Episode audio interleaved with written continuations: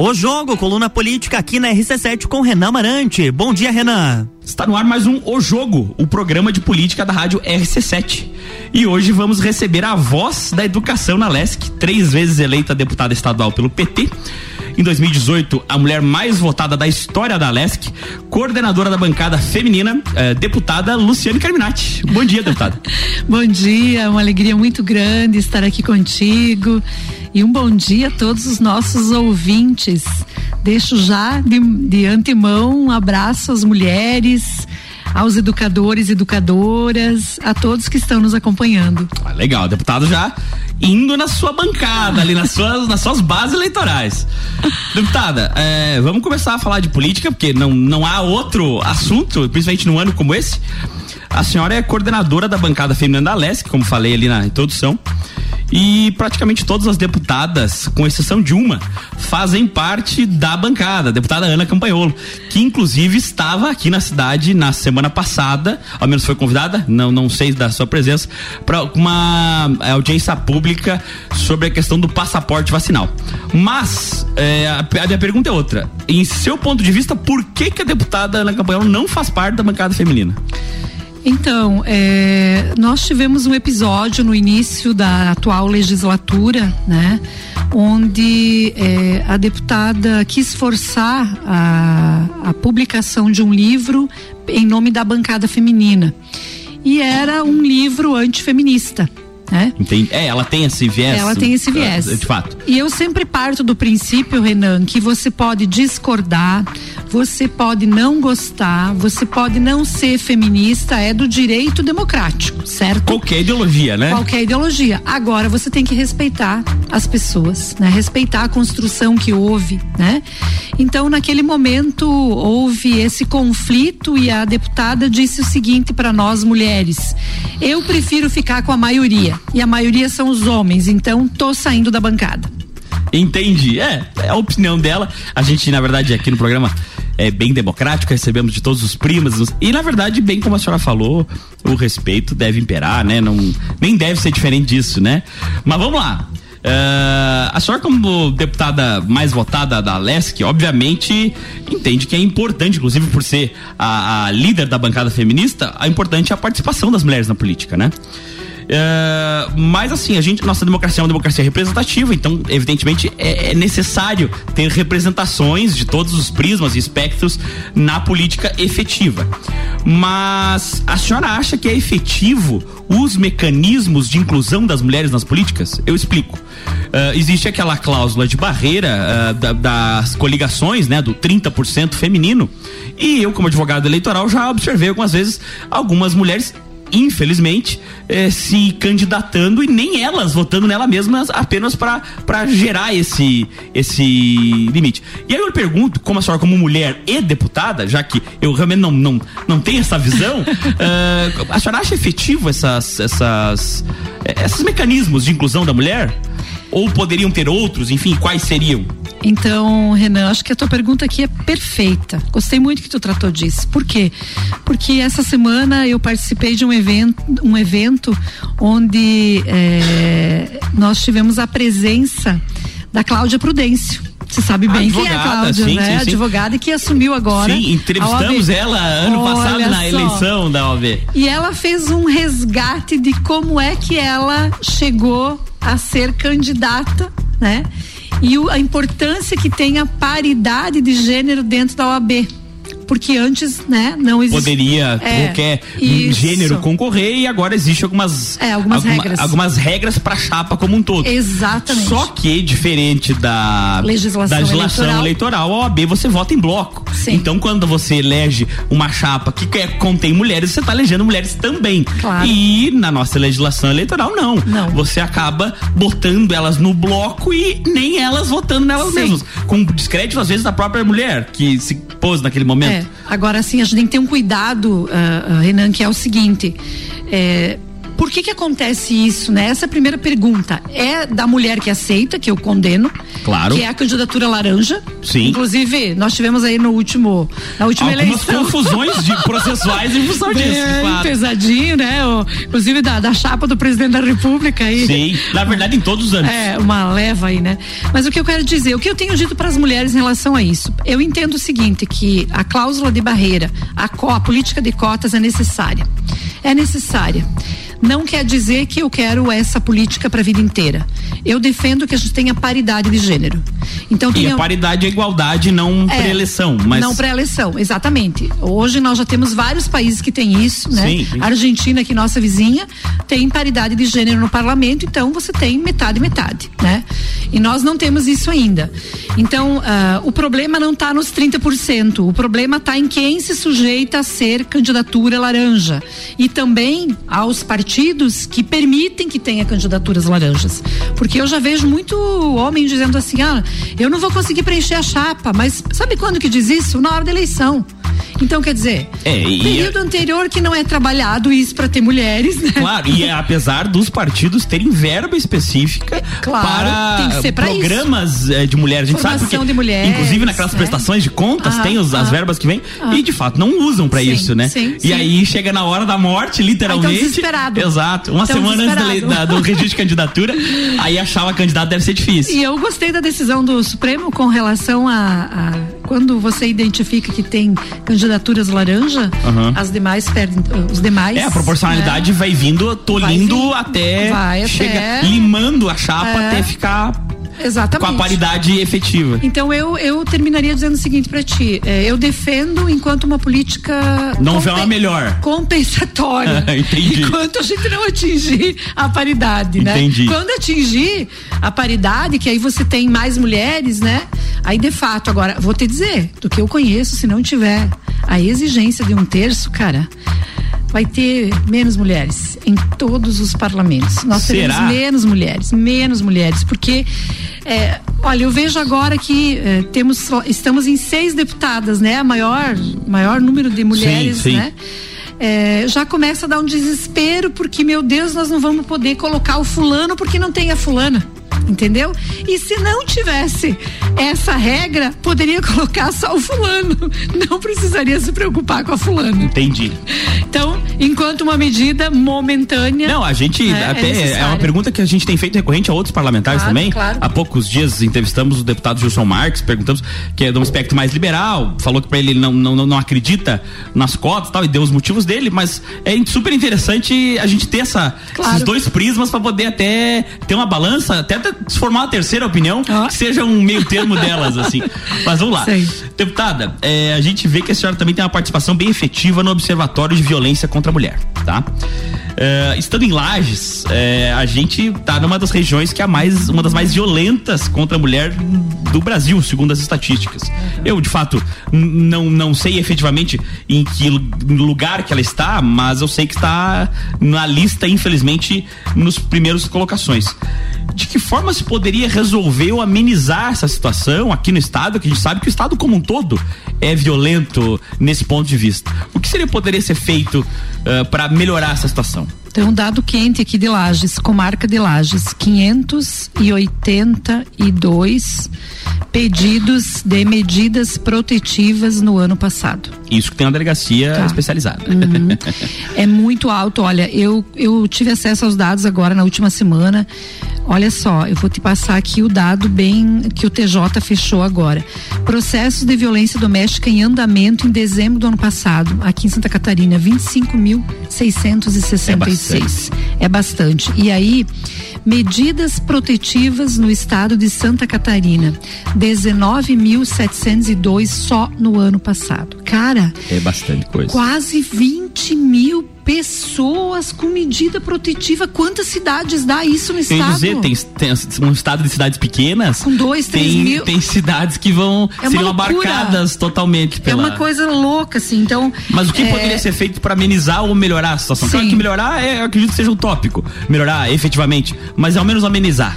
É, nós, nós temos trabalhado muito esse tema, né? Eu acho que nós temos uma lei que é a Lei Maria da Penha, que ela precisa sair do papel, né? A gente precisa ter mais uh, a rede de atendimento funcionando, essa é a nossa grande briga, né?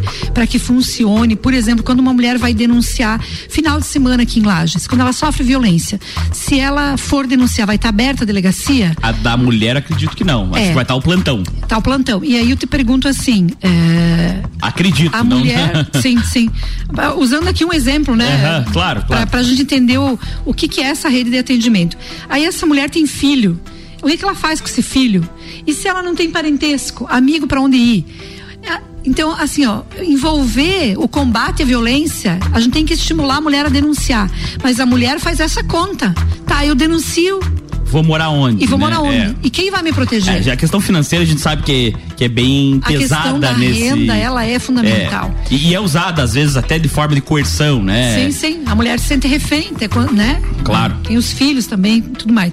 Então, nós temos discutido muito essa rede de atendimento, o observatório que, que eu coordeno tem por trás do observatório, né? Claro, ele é um ano, ele é recente ainda, a gente tem um milhão de coisas para fazer, mas assim... Até nós... porque é um tema bem espinhoso é. delicado e abrangente. Isso, e é cultura, né?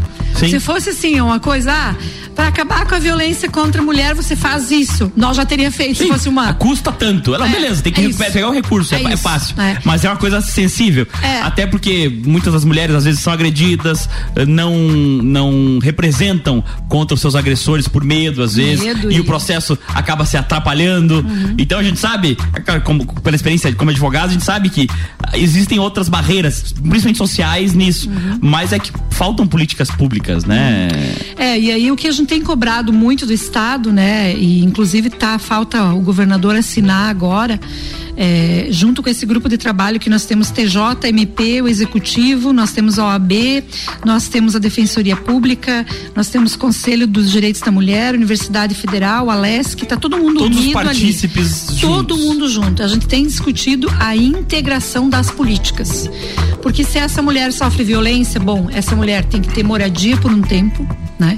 Tem lugares, por exemplo, que quando a mulher sofre violência, não tem casa-abrigo, tem o pagamento de hotel. Ela fica no hotel por um tempo, né, até ela se recolocar. Nós aprovamos várias leis na Assembleia, uma delas é que dá prioridade nas vagas de emprego para mulher vítima de violência, que dá prioridade ao a Isso em concursos qualificação. Públicos? Não, não em concurso, em vagas do Cine, por exemplo. Ah, ok. É, para nas listas. Nas listas, Entendi. a mulher tem prioridade. Vaga em creche para mulher também, que tem situações situações assim para ela também se recompor na vida, né? Vulnerabilidade social é, efetiva, né? então né? Escrachada. Tem que, tem que dar conta disso, né? Mas o que eu volto a dizer é o seguinte, Renan: mexer com cultura é mudar cultura. Mudar cultura você não muda, você não muda cultura em um minuto, em dois dias, em uma lei. Mudar cultura é de geração para geração, né? Então, o movimento todo que a gente faz é tendo presente isso. Resolve de uma hora para outra, não, mas tem que ser feito. Se, Se não, não começar, não chega nunca, né? Isso aí. Vamos para um rápido intervalo e em breve voltamos com a deputada Luciânia Carminati.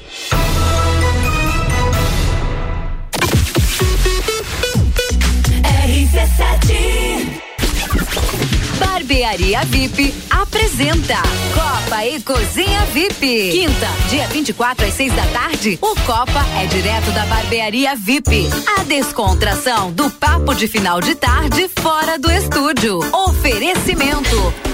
Fortec Tecnologia, Colégio Objetivo, Uniplac, Zago Casa e Construção, ReHap, Fast Burger, Auto Show Chevrolet, Restaurante Capão do Cipó, Patrocínio Especial Cat Beer, seu chopp 24 horas, qualidade e excelência. RC7 Quer reformar sua casa ou está pensando em construir? Vem agora pra Zezago que o melhor está aqui. Tudo que você precisa em materiais de construção.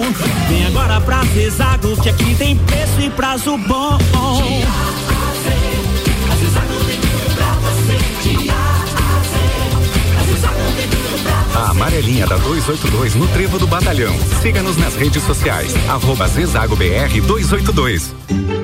Madeireira Rodrigues, consciente da importância em entregar um produto de excelente qualidade aos seus clientes, a Madeireira Rodrigues está constantemente investindo na modernização de seu maquinário para a produção de compensado. Esta preocupação é voltada para alcançar excelência na qualidade dos produtos, índices de produtividade cada vez maior, reduzindo o desperdício do material e tornando assim o processo mais sustentável. Madeireira Rodrigues, localizada na rodovia BR 116 quilômetro 222, área industrial 3, telefone 49 32 43 1206.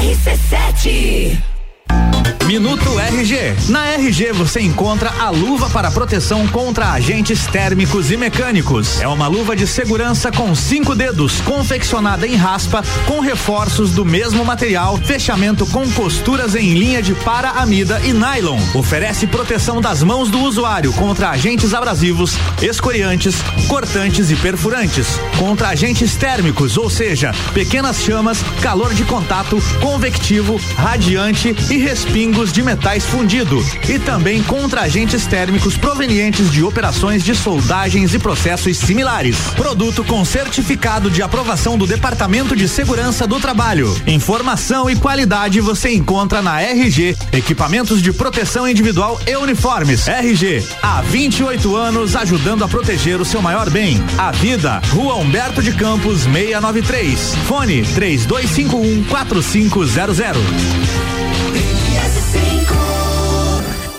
Taça Lages Futsal. Patrocínio. Empresta bem melhor. Dinheiro é bom. Na empresta é bem melhor.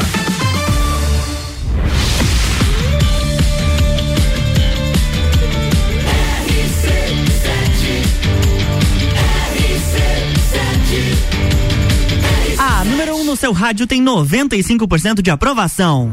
Jornal da Manhã.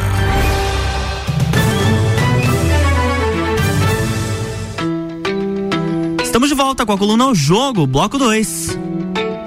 Voltamos com o jogo, o seu programa de política da rádio RC7.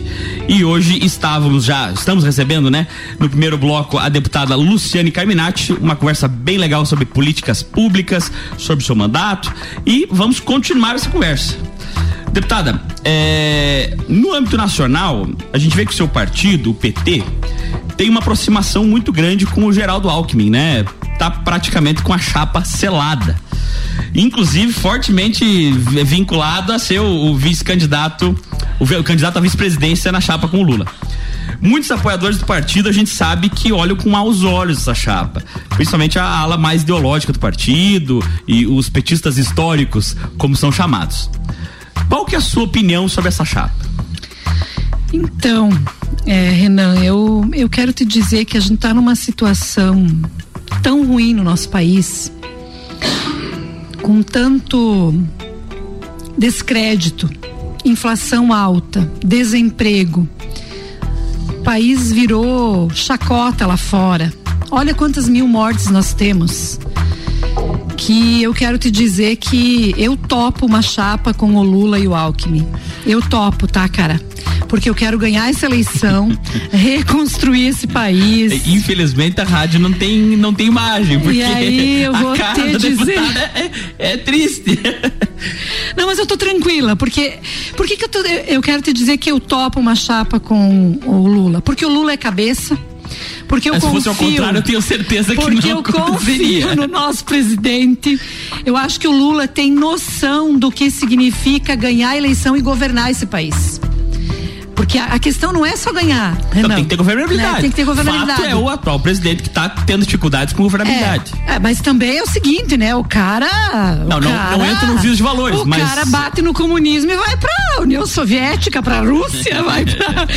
é, só falta erguer a bandeira comunista, né? É, os melhores É. memes do mês aí É- é foram um a cara- viagem É um cara assim, né? Que não tem nenhum respeito e não dá pra confiar. Então, veja bem, nós vamos pegar. O Lula tem dito o seguinte: seguinte: nós vamos pegar um país muito pior em todos os aspectos. No aspecto político, é, a política do ódio, coisa que eu nunca vivi. Eu, eu do, três mandatos, Renan. Eu sempre tive muito adversários, mas a gente discute em alto nível, cara. É, debate em alto ideia, né? nível. É, mas eu não isso- quero matar ninguém. Eu não quero te É, matar porque você não- vota pro Bolsonaro. não Eu quero tô- discutir as ideias. Não tô entrando no mérito de quem, assim, mas a polarização tá, tá feia Tá pros dois lados, assim. ruim, o pessoal tá tá, muito ruim. Tá meio exagerado, né? É, e eu acho que o Lula está dando o seguinte recado, pessoal: nós temos que governar esse país, tem que dialogar, nós temos que trazer gente para mesa. Esse é o olhar do Lula. Então, tô com Lula. Tô Entendi. com Lula. E, e deixa eu fazer uma brincadeira, então, que eu já fiz com alguns colegas seus aí. É, num eventual segundo turno, tendo Bolsonaro e o Sérgio Moro. Tá? Um segundo turno talvez utópico. Quem seria o seu candidato por exclusão? Cara, não tem condições, né? Eu vou te dizer que não vamos correr esse risco, porque o juiz parcial já não pode prender o Lula para ele não ser candidato, né? Não, não, mas eu digo que assim, num, Não, num eu, eu tô brincando aqui é- contigo agora. Eu tô brincando, né? Nós não temos esse risco. Eu acredito que vai ser bem difícil o segundo turno assim, Não. mas num segundo turno Até assim. porque os bolsonaristas não vão deixar o, o Moro se criar. Não é nem o PT, É os provável. bolsonaristas. Mas e, quem seria o seu candidato nesse caso? Nesse caso, nenhum. Nenhum? Nenhum. Votaria nulo. Entre seis e meia dúzia, eu fico 13. Saiu-se muito bem, deputado. Deputada, a senhora já está no terceiro mandato, como falou, ah, como deputado, deputado estadual. Pretende ir à reeleição ou vamos podemos esperar voos mais altos aí, de repente, deputada federal ou senado ou algo assim? Não, assim, é, é, nesse terceiro mandato eu diria que a gente começou algumas lutas que eu ainda não consolidei, né? E a gente tem muita responsabilidade com o resultado. Eu, eu não trabalho política como passeio, não é hobby, para mim é trabalho. É trabalho, tem que ter resultado, tem que ter ação, né? Então, ah, eu te diria o seguinte, Renan, tu pode me cobrar daqui seis, cinco anos. Vai ser meu último mandato se eu me eleger. E depois ou eu subo ou eu paro. Pode escrever. Olha só. Vai me cobrar. Vou cobrar, com certeza. É a primeira vez que eu tô falando isso pra, pra uma rádio, tá? Que bom, ficamos Então, parceiros. tu fica aí, ó, meio do estado. Aproveitando falando de Estado, é, e a sua opinião sobre o governo Moisés? A gente pergunta, só, só para contextualizar, que assim, é um governo que, a gente, que começou vindo um outsider, né? Vindo na onda do, do atual presidente Bolsonaro. E a partir de um determinado momento acabou ficando isolado dos próprios apoiadores do presidente Bolsonaro e hoje tá- sustentado ali por uma bala da Lesc, mas ideologicamente ele é odiado por um ala do PT, do, do pessoal mais à esquerda, uma ala do bolsonarismo também. Qual que é a sua opinião pelo do governo Moisés, não do, do político? Eu diria que tem, temos duas fases do governo. Uma fase que foi antes do impeachment, que foi uma fase bem difícil do ponto de vista do- da relação, inclusive, com o parlamento, né? Institucional. É, institucional, porque eu nunca fui deputada de governo, nunca tive cargos, nunca tive emendas, então eu não devo favor para ninguém, eu trabalho com princípios, com coerência e eu quero ser desse jeito sempre. Então eu não precisava conversar com Moisés para ter cargo ou recurso, mas para discutir as políticas que eu entendia, né? Como o plano de carreira, comissão mista, várias coisas. E a gente nunca tinha a porta aberta. Depois o impeachment mudou tudo, ele se abriu, né? Para conversa, para o diálogo, né? E a gente Tinha com... pouca opção, né? É, é, na verdade ele entendeu que poder executivo é um poder, mas nós temos outros poderes e, E- são harmônicos, E na porém nossa Constituição é o que manda menos. então é o seguinte, Renan, é, a gente tem conseguido avançar em algumas coisas, em outras eu continuo criticando, né? Por exemplo, os 14% que foi cobrado dos servidores, eu acho que foi a maior. Eu disse para o governador: você vai ser conhecido como governador que taxou os salários menores do serviço público. Essa marca não precisava. É, o pessoal nas redes sociais já fala, principalmente o- os praças da Polícia É. Militar, as professoras, Professoras, o pessoal, é. é. duas categorias que são bem organizadas, Bem. o pessoal tá dando porrada. E com razão, né? O cara ganha mais de mil e cem reais, tem que pagar 14%, 14%, né? Lembrando que muitos servidores ficaram anos sem ter reajuste da inflação. Né? Sim. Então tem dois, duas fases do Moisés. A, a, minha, a minha conduta sempre é o que eu fazia com o Colombo também. Aquilo que é bom eu vou dizer que é bom, aquilo que é ruim eu vou bater. Eu não devo nada para ninguém. Eu não preciso de, de ninguém é, me agradando porque eu tenho caminhada, eu tenho autonomia, eu tenho trajetória própria, eu tenho muita gente junto, então eu mantenho a minha independência. Ah, legal. Como deve ser o legislativo, É, né? é. O legislativo amarrado acho que é o pior dos poderes. Mas ah, agora falando um pouco do pleito estadual, que a gente vai ter o, o- a eleição para governo do estado, ah, a gente até recebeu há poucos dias o ex-deputado Décio Lima, que se colocou como pré-candidato ao governo do estado. Já foi candidato na última eleição, né? Pelo PT, seu partido. A senhora acha que o ex-deputado é um forte palanque pra, para o Lula em Santa Catarina? Então, o Décio foi deputado federal por três vezes, né? Ele é nosso candidato na composição de uma frente para o ah, palanque do Lula, né? E nós temos discutido abertamente que o Décio é o nosso nome, é o maior partido. Claro que nós vamos defender que ele seja não só o nome, como ele já foi candidato na outra, né? Mas que além dele Não, ser o nome, da, né? da conjectura, foi bem votado, né? Foi, foi, porque olha o cenário que Exato, né? exato. Também a gente não pode fazer análise É. só de número, tem que Não. falar de contexto, né? É, tu tem que olhar o contexto, como é que tava, né? Então eu diria o seguinte, que eh, a prioridade em Santa Catarina é o palanque pro Lula, né?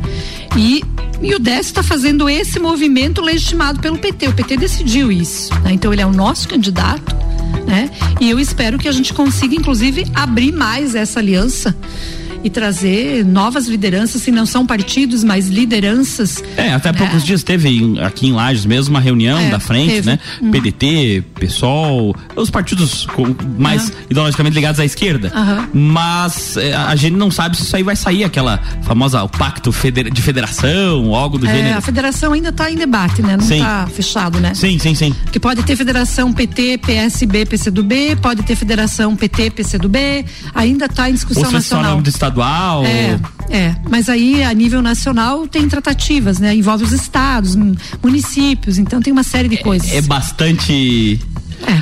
bastante lida. E se fosse pra fazer uma aposta hoje, quem que a senhora acha que vai ser o próximo governador de Santa Santa Catarina? Ou melhor, vamos mudar.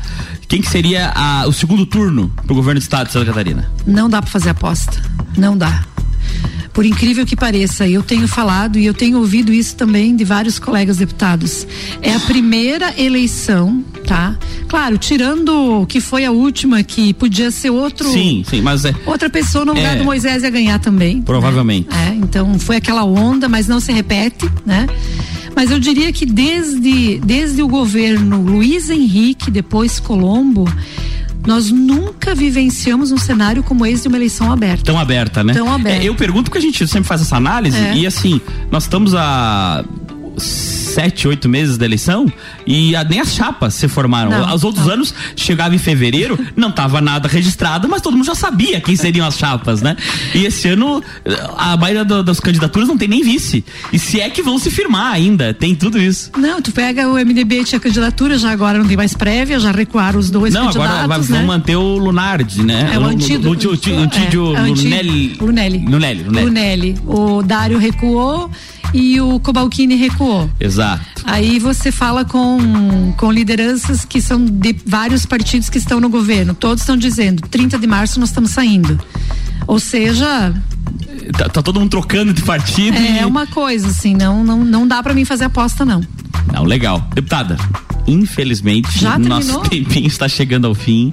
Eu queria deixar o microfone aberto aí para a senhora fazer a sua mensagem final e tal. Mas primeiro gostaria de agradecer, de verdade. Foi um papo muito legal. E deixar os microfones à disposição de quando a senhora precisar da gente aqui em Lages, na RC7, estamos à disposição. Então, é um, eu quero ag- ah, é, agradecer muito aqui esse, esse bate-papo maravilhoso, né? Podia ter mais tempo, olha só, foi tão bom, né? E um prazer conhecê-lo também, a primeira Prazer vez, é- né? o prazer é prazer, prazer enorme. Agradecer a oportunidade, colocar sempre o nosso mandato à disposição. Nós temos o Yuri, que está aqui, que é nosso assessor.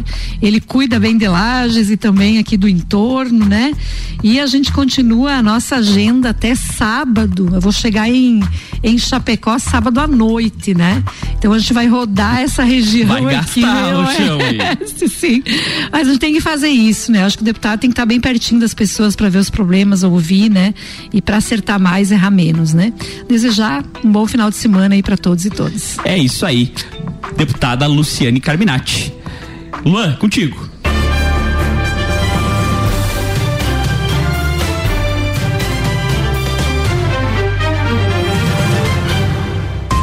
Jornal da Manhã.